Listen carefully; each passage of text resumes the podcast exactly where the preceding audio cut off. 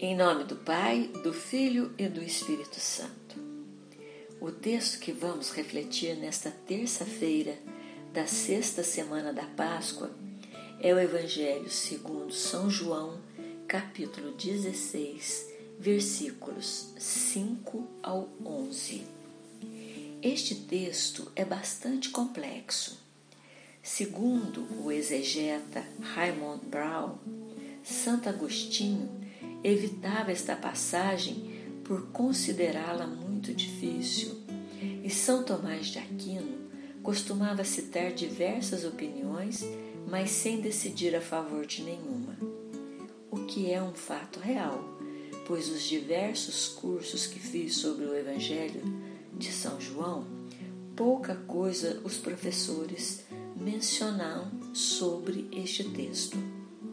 Ouçamos o que São João nos diz e que nos traz tantos questionamentos sem resposta. Agora, porém, eu vou para aquele que me enviou, e nenhum de vós me pergunta: Para onde vais?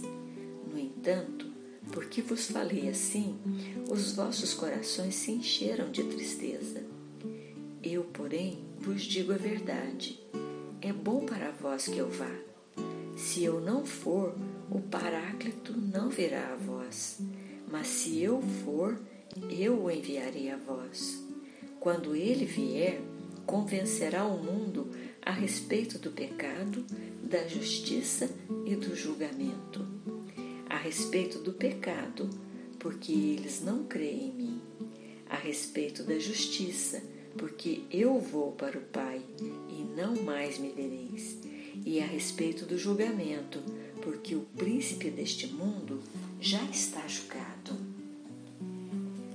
Este texto pode ser dividido em duas partes. A primeira parte são os versículos 5 ao 7 e a segunda parte, os versículos 8 ao 11.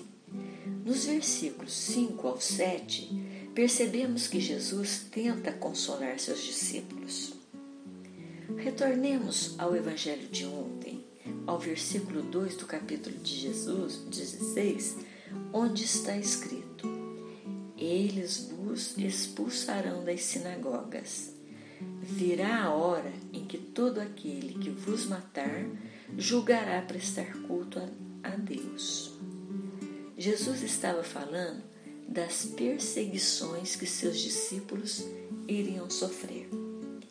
Essa tristeza que eles estavam sentindo era porque Jesus tinha predito essas perseguições e também anunciado seu retorno ao Pai. Essa tristeza era tão profunda que nenhum deles ousou perguntar para onde ele estava indo.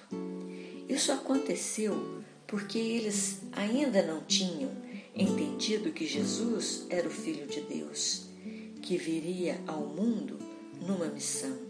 E como esta missão estava terminando, ele deveria retornar ao Pai. É muito difícil ter que despedir de alguém que amamos. Nós também, assim como os discípulos, somos avessos à despedida. Jesus tenta dissipar essa tristeza, garantindo-lhes que após a sua glorificação, sua ascensão ao céu, ele enviaria para eles o Espírito Santo. Dos versículos 8 ao 11, Jesus continua a descrever a missão do Paráclito. Como disse na reflexão de ontem, o Paráclito pode ser definido como advogado, que pode ser tanto de defesa como de acusação. No versículo 8, ele se apresenta como advogado de acusação, num processo no qual o mundo é acusado de condenar Jesus. E o objeto da acusação é o pecado. E que pecado é este? É o pecado da incredulidade. Recusar-se a crer em Jesus apesar dos sinais que realizou. Não crer em Jesus, não crer na sua ressurreição, é pecado que não tem perdão. Foi o pecado da descrença que levou Jesus à morte. A missão do Espírito Santo Paráclito era provar para o mundo que o mundo estava e está errado em relação à justiça, mostrando que Jesus, a quem julgaram e condenaram, era inocente e justo. A inocência de Jesus se comprova porque Jesus é acolhido por Deus, é glorificado pelo Pai. A glorificação de Jesus confirma sua filiação divina e que sua missão foi cumprida. Ao ressuscitar, Jesus voltou ao Pai, entrou na sua glória e de lá pôde enviar o Espírito Santo como testemunha da sua ressurreição.